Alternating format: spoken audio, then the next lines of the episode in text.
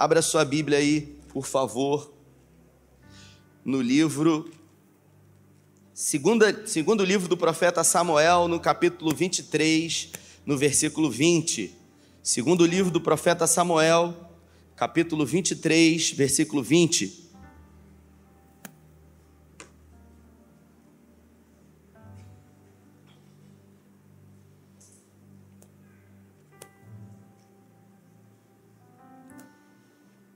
Assim a minha tradução, ó. Perdão, versículo 18. 2 Samuel 23, 18. 18. Diz assim: Também Abissai, irmão de Joabe, filho de Zeruia, era cabe... Zeruia, você que está grávida aí, olha que nome bonito, gente. Zeruia. Zeruia! Meu Deus do céu. Mas isso é um bullying pronto, né? Criança dessa vai para a escola, como é que faz? Aí fica difícil, né? Ter bullying na escola. Vamos nós aqui. Também Abissai, irmão de Joabe, filho de Zeruia, era cabeça de trinta e alçou a sua lança contra trezentos e os feriu. E tinha nome entre os primeiros três. Ele era mais nobre do que os trinta e era o primeiro deles. Contudo, aos primeiros três não chegou. Feche os seus olhos. Pai, nós estamos diante da tua palavra e pedimos que em graça o Senhor fale conosco, o Senhor ministre aos nossos corações. Nós estamos aqui porque queremos ouvir a tua voz. A tua palavra é poderosa e nós pedimos que, tão logo ao sairmos daqui, essa palavra que é tua e que é poderosa possa ser utilizada nas nossas vidas de forma prática em nome de Jesus, amém.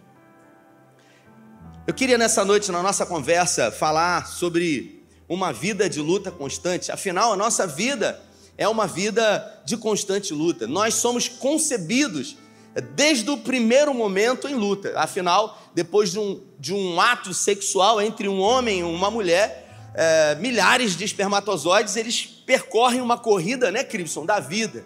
E se você está aqui hoje é porque você praticou essa corrida, essa maratona, e você perseverou e você conseguiu vencer. Milhares e milhares uh, de espermatozoides queriam chegar até o óvulo, mas você chegou. Então, desde o momento em que uh, somos concebidos lá, dentro do óvulo, a gente vem em uma luta constante. E ali, dentro do óvulo, uh, cheio de proteção, recebendo o, o recebendo os nutrientes necessários, nós também lutamos contra a morte, uh, de infecções, uh, de uh, problemas que podem haver no nascimento quando somos concebidos também. E a gente acaba percebendo que as fases das nossas vidas elas vão correspondendo aos desafios que nós vamos enfrentar. E quando a gente é pequeno, como o Tito, por exemplo, a gente está, meu filho tem quatro anos, a gente está numa fase de aprender a lidar com as frustrações. Eu levei ele na natação, Anderson, essa semana, eu acho que foi quarta, terça-feira, e aí a, a professora, a tia da natação, botou duas bolinhas na mão dele para ele nadar com as duas bolinhas. Uma bolinha saiu da mão dele e ele foi atrás dessa bolinha no fundo, e a outra bolinha também saiu da mão dele e ele ficou nervoso, voltou para a borda e falou comigo: Papai, eu quero ficar com você. E eu tirei ele da borda, e quando eu tirei, ele começou a chorar. E eu falei: O que, que houve, meu filho? E ele não falou, ele falou: Eu quero ir embora. E ele chorando muito, eu falei: Meu Deus, eu quero ir embora. Eu sabia o que tinha acontecido. Ele falou: Eu quero ir embora, eu quero ir embora, eu quero ir embora. E aí eu, obviamente, peguei ele, sequei ele, tirei a touca, tirei o óculos, uh, botou o chinelo. E quando chegou no carro, eu olhei para ele e eu falei para ele: Conta para papai o que aconteceu. Ele falou: A bolinha, papai. A bolinha foi embora, eu não consegui pegar. Nesse exato momento, a gente percebe que houve uma frustração, uma decepção, e ele não conseguiu pegar a bolinha de volta. E por não saber lidar com isso, a primeira coisa que a gente faz é reagir de uma forma comum a nós. E toda criança reage a uma objeção, a uma, um estímulo aversivo de que forma? Chorando. É a arma que a criança tem. E por isso ele reagiu dessa maneira. E eu, e eu falei para ele, meu filho, Tudo bem quando a bolinha fugir e você não conseguir pegá-la. Você está num processo e numa fase de aprendizagem. Nós vamos repreender esse negócio aí, gente. Tá luta, tá, mas vai parar, né? Isso aí, em nome do rapaz do som lá, para isso, que ele vai E a gente acaba percebendo que na nossa vida é assim. O Tito hoje, ele tem a preocupação Toda sexta-feira, amanhã, por exemplo, é dia de levar brinquedo para a escola. E a preocupação que ele tem, porque ele sabe que toda sexta-feira é do mesmo jeito, ele sabe que ele vai levar um brinquedo para a escola e ele tem a preocupação de escolher o brinquedo que ele quer levar. Por quê? Porque ele não quer emprestar o brinquedo, então ele escolhe o pior brinquedo que ele tem. A verdade é que ele não quer levar nenhum brinquedo para que ele não possa emprestar mas eu e a mãe temos um acordo porque ele tem que levar o brinquedo, porque ele precisa aprender a compartilhar e ele não quer, e aí ele escolhe o pior que ele tem. E ele está aprendendo, aprendendo a compartilhar, aprendendo a dizer não, aprendendo a se relacionar. E o Tito hoje ele não se preocupa com boletos, graças a Deus por isso.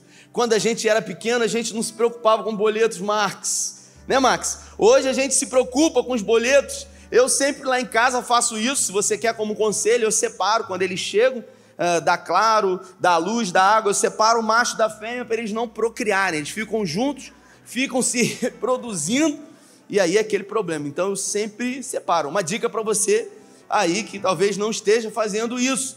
Mas o Tito ele não se preocupa com. A gente acaba percebendo que na nossa vida é assim. E de acordo com as lutas que nós vamos passando e enfrentando, nós vamos precisar, sabe, em algum momento ter habilidade suficiente para vencer esse gigante. Eu li um texto aqui que fala sobre um homem que era um dos principais valentes de Davi. Davi, ele foi rejeitado desde o seu nascimento. A Bíblia não faz nenhuma menção sobre a sua mãe. Qual foi o momento que a mãe, que aquela mulher cuidadora, aquela mulher mediadora, que faz o papel de mediar a relação entre o pai, talvez, e o filho, que não esteja uma relação equilibrada, a Bíblia não fala, não faz menção. A Bíblia, quando fala sobre o pai de Davi, fala que Jessé, ele uh, tinha uma relação de predileção com Davi em detrimento aos outros irmãos. Era uma relação muito difícil que Davi tinha.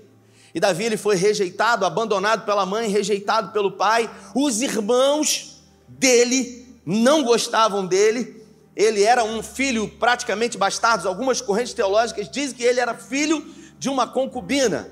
Ele cuidava das poucas ovelhas do pai. O pai colocava todas as expectativas, Fábio, que tinha nos irmãos. Então você imagina uma criança tendo que lidar com isso, com a rejeição do pai, com o abandono da mãe, com ódio dos irmãos, e ainda assim o texto diz que Davi, em tudo que ele fazia, ele fazia com excelência. Ele dava o seu melhor em tudo. Ele não tinha tudo que ele queria, mas ele dava o seu melhor. De que forma ele reagia a isso? Ele procurava ser obediente, ele não quebrava princípios bíblicos. No dia em que o profeta Samuel foi à casa do pai dele, ungí-lo como o novo rei da nação de Israel, ele sequer foi convidado pelo pai. E Samuel falou: acabaram seus filhos? Porque Deus ia revelar qual era. E o texto diz que ele falou: tem mais um, mas ele, mais, sabe aquele mais, mais, como quem diz, mais. É o mais, é a vírgula, é o porém, porque todo mundo tem o mais. Aos olhos dos outros temos o mais, temos o porém. E Davi ele foi chamado e ele veio, e quando ele chegou, Samuel olhou para ele e falou: hum, Mas esse aí? E Deus fala, fala para Samuel: Não, eu não vejo como o homem vê, porque o homem vê a aparência, eu vejo o coração. Por isso, Deus, naquele momento, diz que Davi era um homem segundo o coração de Deus, não por aquilo que ele fazia, mas sim por aquilo quem ele já era. E Davi, então, agora é ungido rei e do momento em que ele foi ungido, que o óleo ah, no chifre que Samuel jogou sobre a cabeça dele, dizendo que ele seria o novo rei da nação de Israel, até o momento em que ele sentou no trono e governou a nação de Israel, 17 anos. 17 anos sofrendo. Ele casou, matou Golias, casou com Mical, teve que matar 100 filisteus, pegou 300 prepulsos de filisteus, e de repente o sogro dele tenta matar ele de qualquer jeito. Davi fica desesperado. Vou refrescar sua cabeça. Rejeitado pelo pai, odiado pelos irmãos, não tinha a presença da mãe, não tinha nenhuma referência do que era ser um, uma liderança na sua casa, porque o pai dele não exercia nenhum tipo de liderança, Douglas, na casa dele. Então ele teve que buscar fora. E aí, Davi agora é, ele foge, Mical ajuda ele, dizendo: Ó, meu pai vai matar você. Ele foge e a Bíblia fala que ele vai para um lugar chamado Caverna de Adulão um lugar onde pessoas rebeldes, pessoas que não estavam contentes com o governo atual, estavam. Eram 300 homens, repita comigo: 300 homens. 300 desordeiros. E ele se reúne a esses camaradas lá na caverna de Adulão e ele começa a se tornar o líder desses caras. Alguém que não tinha referência, do que era ser um pai, do que era ser um líder, se torna numa grande referência para homens desordeiros. E ele transforma aqueles homens comuns em chamados valentes. Homens valentes. E Davi, ele continua a sua saga de lutar. E um desses valentes de Davi é esse nome, chamado Abissai.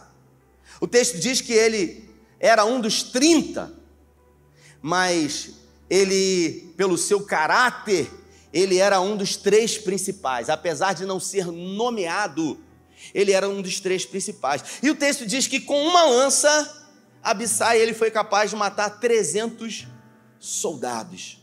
Eu só acredito que está escrito aqui na Bíblia, e eu acredito de verdade. Mas você imaginar que um homem matou 300 e ele era um improvável que foi liderado por outro improvável chamado Davi e se transformou num grande valente. Então a vida de Davi foi lutar, foi lutar contra o seu sogro que queria matá-lo. A vida de Davi foi tentar se manter vivo. Davi ele não tinha nem tempo para acreditar que a promessa de Deus ia se cumprir, porque tudo que ele fazia o tempo todo é tentar se manter vivo. Mas Deus tem sempre um plano. E o plano que Deus usa para nos aperfeiçoar, ele envolve gigantes a serem enfrentados. Por quê? Porque são esses gigantes que vão nos habilitar para quando o propósito de Deus se cumprir, a gente possa ter condições de verdadeiramente cumprir aquilo que Deus designou nas nossas vidas. Só que Davi, agora aqui, e eu queria me basear nesse texto, ele tinha entre 45 e 50 anos. Quem tem entre 45 e 50 anos aqui? Irmão, se puder ver o que está acontecendo nessa luz aqui, me ajuda aí, porque. Quem tem entre 45 e 50 anos, você pode levantar a mão? Meu Deus, não tem muita gente, mas você já viveu muito antes, ficou com medo de levantar a mão, Anderson? Graças a Deus. Entre 45 e 50 anos. Já tinha lutado muito, sim ou não? Sim. Lutou muito, desde o dia em que nasceu. Só que agora o texto diz que outra vez Davi ele foi para uma guerra, ele foi para uma batalha, ele foi lutar contra os filisteus, e os filisteus sempre foram o principal rival do povo de Deus. E aí o texto diz, em 2 Samuel, no capítulo 21, no versículo 17: Porém, Abissai, aquele que eu li, que era um dos valentes de Davi, que matou 300, porém Abissai, filho de Zeruia, socorreu e feriu os filisteus e matou. Então os homens de Davi lhe juraram, dizendo: Nunca mais sairá conosco a peleja, para que não se apague a lâmpada de Israel. Versículo 15: De novo fizeram os filisteus, filisteus guerra contra Israel. Desceu Davi com os seus homens e pelejaram contra os filisteus, ficando Davi muito cansado. Repita comigo, muito cansado. Isso. Esbocete, Benote, descendia dos gigantes. O peso do bronze da sua lança era de 300 ciclos e estava cingindo uma arma nova. E este intentou matar a Davi. Porém, Abissai, filho de Zeruia, socorreu e feriu o filisteu, o gigante, e o matou. Então os homens de Davi lhe juraram, dizendo: Nunca mais sairá conosco a peleja, para que não se apague a lâmpada de Jael. Sabe o que, que aconteceu, Crifson? Em um determinado momento, depois de muito lutar, aqui ele já era rei da nação de Israel. Outra vez os filisteus vieram contra ele, só que dessa vez ele já estava num momento da vida dele que ele tinha lutado muito, que ele tinha enfrentado muitos gigantes. O maior gigante que Davi enfrentou, tem muita gente que acha que foi Golias, mas o maior gigante que ele enfrentou foi a rejeição do pai dele.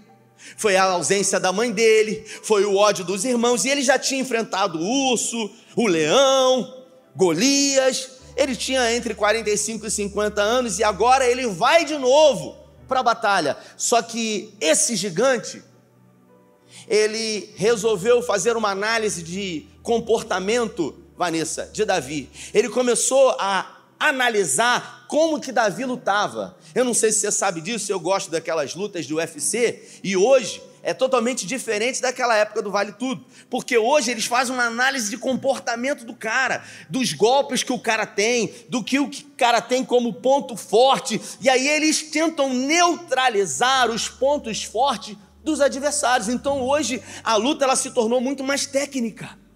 E foi isso que esse gigante fez, é. Ele começou a analisar Davi e de que forma Davi lutava. E o texto diz que esse gigante lutou contra Davi com uma arma nova.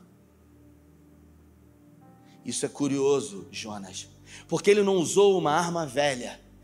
E é curioso porque Davi, Cíntia, estava usando a mesma arma que ele sempre usou em todas as batalhas que ele enfrentou.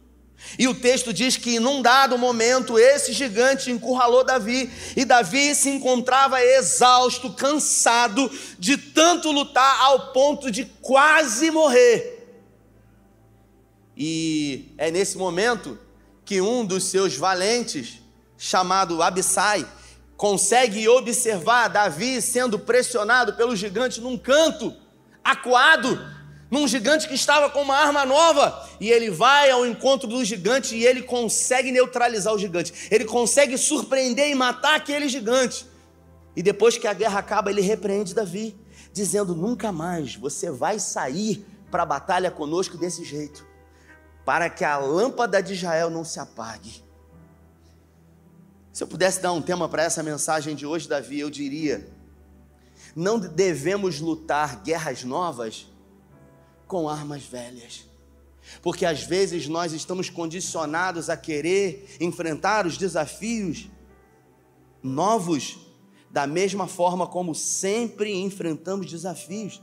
Só que os problemas são novos e nós não entendemos que precisamos estar atualizados diante das crises e das guerras que nós enfrentamos.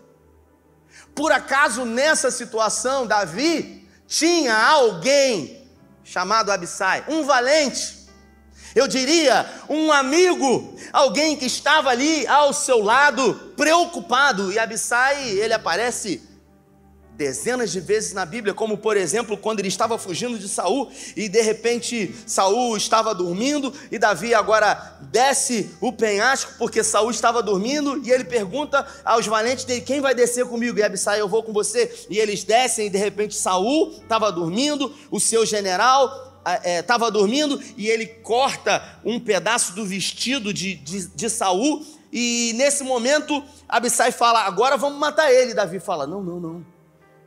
Quem somos nós para tocar no ungido do Senhor? No outro momento, ele estava no fundo da caverna. O texto diz que Saul precisou aliviar o ventre, se é que você me entende. Ele foi fazer o número dois. É isso. Ele pegou, estava lá no fundo da caverna, nessa posição, está sendo gravado aí, inclusive. E aí o texto diz o cara está filmando com o celular ali, misericórdia. O texto diz que Davi foi lá, desceu, novamente Deus botou ele na mão dele para testá-lo. Sabe quando as oportunidades vêm e a gente quer ajudar Deus? Deus não precisa de ajuda. Repita comigo: Deus não precisa da minha ajuda.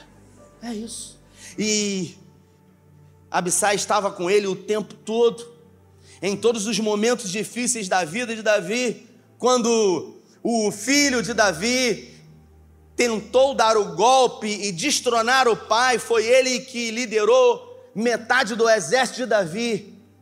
Esse homem, esse amigo, Esse companheiro que num dos momentos mais difíceis, quando Davi cansou, ele teve a capacidade de recrear a Davi. Ele teve a capacidade de ir em direção àquele gigante, porque Davi estava cansado. Essa semana conversava com alguém que, que disse uma frase para mim, pastor, eu tenho estado muito cansado de lutar. Eu não aguento mais as lutas, as guerras que não têm fim. E se a gente observar, as nossas lutas, elas não terão fim aqui na terra. Enquanto estivermos aqui na terra, nós teremos aflições, porque Jesus disse: No mundo tereis aflições. Agora, tudo tem a ver, Tiago, da forma como eu empreendo as minhas lutas, as minhas guerras. Tem um pastor amigo meu de São Pedro, o Alexandre Barreto, que às vezes ele vê as pessoas, algumas pessoas que tendem a querer provocar as guerras. É como você está no seu canto e aí de repente você está vendo uma situação que não é agradável, e aí você, ele diz, o cara vai e pega a prova com a própria mão, sabe? Quando você quer se meter e se envolver, aquilo que você não tem que se envolver. E a gente acaba entrando em guerras que a gente não precisa entrar. A gente acaba enfrentando batalhas que a gente necessariamente não precisa guerrear. Davi se cansou. E ele se cansou porque ele não discerniu uma guerra nova, um gigante novo, com uma estratégia nova, com uma arma nova. Talvez você esteja assim cansado. Talvez você esteja lutando com um inimigo há muito tempo. E você não tem prevalecido sobre esse inimigo porque você tem lutado contra ele com as mesmas armas a vida inteira. Não, a vida inteira eu sempre fui assim, eu sempre lidei com isso dessa maneira, e talvez você esteja patinando, não saindo do lugar, estando sempre em movimento, mas não conseguindo ter a solução. E Davi nunca ia prevalecer sobre esse gigante lutando com a mesma arma. Sabe por quê? Porque esse gigante havia feito uma análise do comportamento de Davi e havia percebido exatamente de que forma ele reagia de que maneira ele combatia todos os valentes que ele enfrentou. Ninguém é forte o tempo inteiro. Ninguém consegue ser constante e forte o tempo inteiro. Em algum momento a gente precisa recuar. Em algum momento a gente precisa puxar um freio de mão e, como diziam os antigos, a gente precisa amolar o nosso machado. Eu não sei se você sabe disso mas um lenhador que derruba árvores, a maior parte do tempo dele ele passa afiando o machado. Porque quanto mais afiado está o instrumento, mais rápido ele vai conseguir cumprir o seu propósito. Só que a gente vive num tempo onde a gente vive cansado. E o cansaço, quando ele é físico, a gente passa um final de semana em casa, a gente atualiza as nossas séries, a gente descansa, a gente dorme e na segunda-feira a gente está novo. E quando o cansaço não é físico, quando eu durmo cansado, 12 horas eu acordo mais cansado ainda. O que fazer? Quando eu deito, mas a cabeça fica, sabe, rodando, rodando, pensando, é, essa noite a gente está botando as crianças para dormir no quarto deles, é uma luta mesmo. É uma luta. O pessoal falava, não deixa dormir no mesmo quarto, aquela coisa, né? E a gente não, não se mete, a gente, nós vamos dar um jeito, depois é fácil. Faço nada mesmo. É luta. E aí a gente reveza, eu e ela, e a gente vai, e aí de repente foi para o quarto, né? E aí veio um, depois veio o outro, cinco horas da manhã. Aí Tito, quer mamar? Eu falei, meu Deus do céu. Meu Deus do céu, meu filho, se eu levantar, eu não vou dormir mais. 5 horas da manhã. Quer mamar, quer mamar, quer mamar. Levantei, fiz a mamadeira, meu irmão. O olho abriu assim, não dorme mais, meu irmão. E olha, quando, quando eu era um pouco mais novo, não tinha isso mesmo. Fechava o olho, dormia. E aí Carla falou assim: amor, você não vai dormir mais? Eu falei assim: como, minha filha? Não tem como. E aí fui, fui cuidar dos passarinhos lá, que agora tem mais um casal de passarinho que me deram. Já tem Tito, Mirella, um cachorro, agora um passarinho. Tem um irmão que quer me dar um papagaio e vai ficar completo o negócio. E aí eu vou orar, vou assistir um podcast, mas a gente acaba percebendo que se isso se torna uma rotina, em algum momento lá na frente isso vai pesar, isso vai sobrecarregar. Isso vai carregar e sobrecarregar, porque quando a gente está com excesso de bagagem, quando a gente está com excesso de peso, a gente anda sobrecarregado e quem está sobrecarregado anda mais devagar, consome mais energia. e não consegue desenvolver os reflexos de uma forma normal. Eu pergunto para você, de que forma você tem enfrentado as suas guerras? Será que você tem lutado guerras novas com armas velhas, assim como Davi? Ainda bem que Davi, Marcão, tinha um Abissai. E o desejo do meu coração é que Deus levante um Abissai na sua vida. Um companheiro, alguém que esteja atento a você, alguém que diante de guerras que talvez você esteja perdendo e quase sucumbindo, se levante ao seu encontro em socorro para ajudar você, para orientar você, para ajudar você a vencer esse gigante, mas também para depois confrontar você e dizer para você: nunca mais você irá pelejar dessa maneira. Porque Abissai chegou para Davi e o repreendeu, dizendo: Você tem sido irresponsável, porque você não representa só mesmo a sua vida, mas uma nação inteira de Israel. E o que que você tem feito? De que forma você tem gerido a sua casa, a sua vida?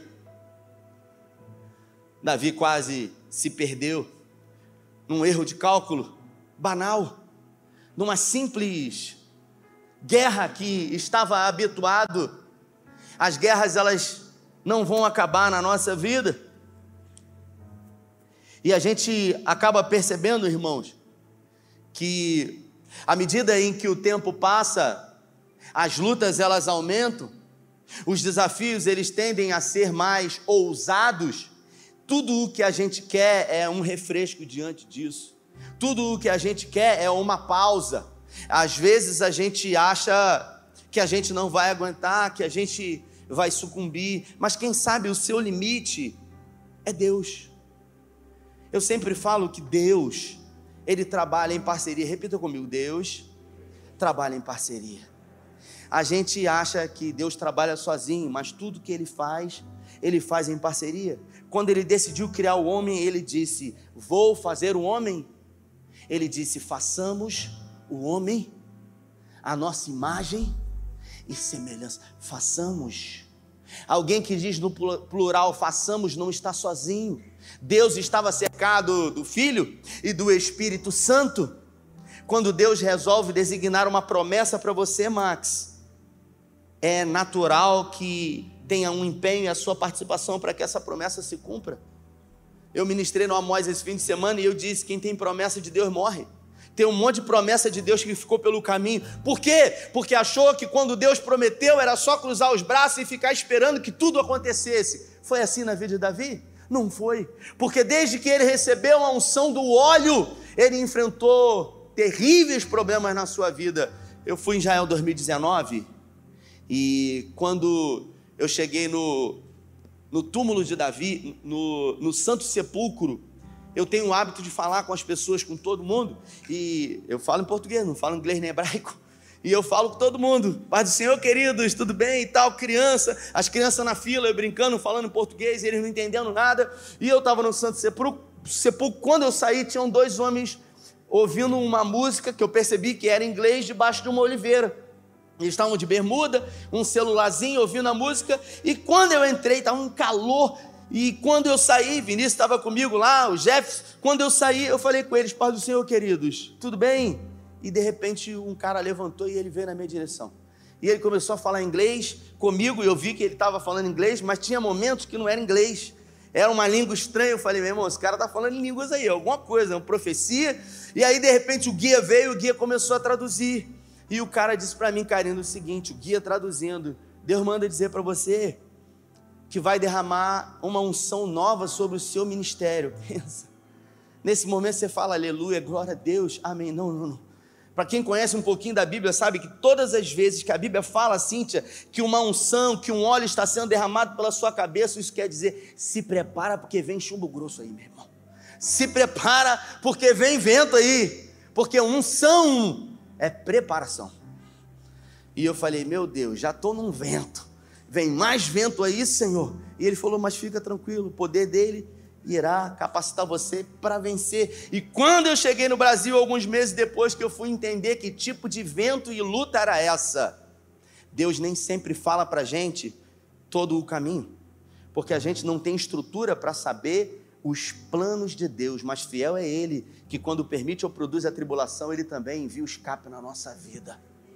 O desejo do meu coração é trazer essa mensagem hoje para você é para que você reflita sobre as guerras que você tem enfrentado na sua vida e de que maneira você tem lutado essas pelejas diárias. Talvez você tenha se sentido cansado ultimamente e talvez você tenha insistido em achar que esse cansaço é um cansaço físico e aí você vive reclamando, dizendo que está cansado. Você já acorda na segunda-feira imaginando você chegar na sexta-feira e dizer sextou e a gente está num lugar, mas a gente vive com a cabeça em outro. A gente está na segunda, mas a nossa cabeça está na sexta. Então a gente não vive a segunda com expectativa na sexta. E quando a gente chega na sexta-feira, a gente já fica preocupado de chegar o domingo, porque vem a segunda-feira de novo. E aí a gente, no domingo à noite, depois que vai para a igreja, para casa e senta na televisão, diante do Fantástico, as letrinhas começam a subir e aí você já sabe que você vai deitar, e aí o seu pensamento ele vai dizer para você: amanhã começa tudo de novo. É alguém que quando vai para uma festa, quando alguém vai para uma festa, de que maneira vai? Vai depressivo? Vai angustiado? Vai aflito? Vai não querendo ir? Quando você vai para uma festa, você, coloca a melhor roupa. Não é isso? Você bota o seu melhor perfume lá da Avon, da Jequiti, não é isso? Mas quando a gente vai para o trabalho, a gente utiliza sinônimos. Mulher, eu vou para a luta. Beijo nas crianças. Vou para a batalha. Amor, tô indo para a guerra. São os sinônimos que nós temos para aquilo que fazemos. E a gente não se dá conta de que a gente vive num lugar pensando em outro lugar. Deus colocou essa palavra no meu coração para você avaliar as guerras que você tem enfrentado e com que tipo de arma você tem lutado essas batalhas. Porque os gigantes eles não sumirão. Mesmo Jesus tendo entrado na sua vida, no mundo tereis aflições, o poder dele irá ser aperfeiçoado em você, mas é você que precisa discernir as guerras e de que forma você vai lutar essas batalhas. Talvez Deus tenha colocado essa palavra no meu coração hoje para ser um abissai na sua vida, para ser um amigo que irá chamar a sua atenção para a maneira que você tem pelejado, para a expectativa que você tem colocado diante de Deus realizar tudo, mas Deus fará a parte mais difícil, que é o impossível mas o possível eu e você precisamos realizar. Se coloque de pé em nome de Jesus. Em outubro do ano passado, minha mãe morreu e ela já vinha há três anos vivendo um processo vegetativo muito difícil, muito difícil para mim.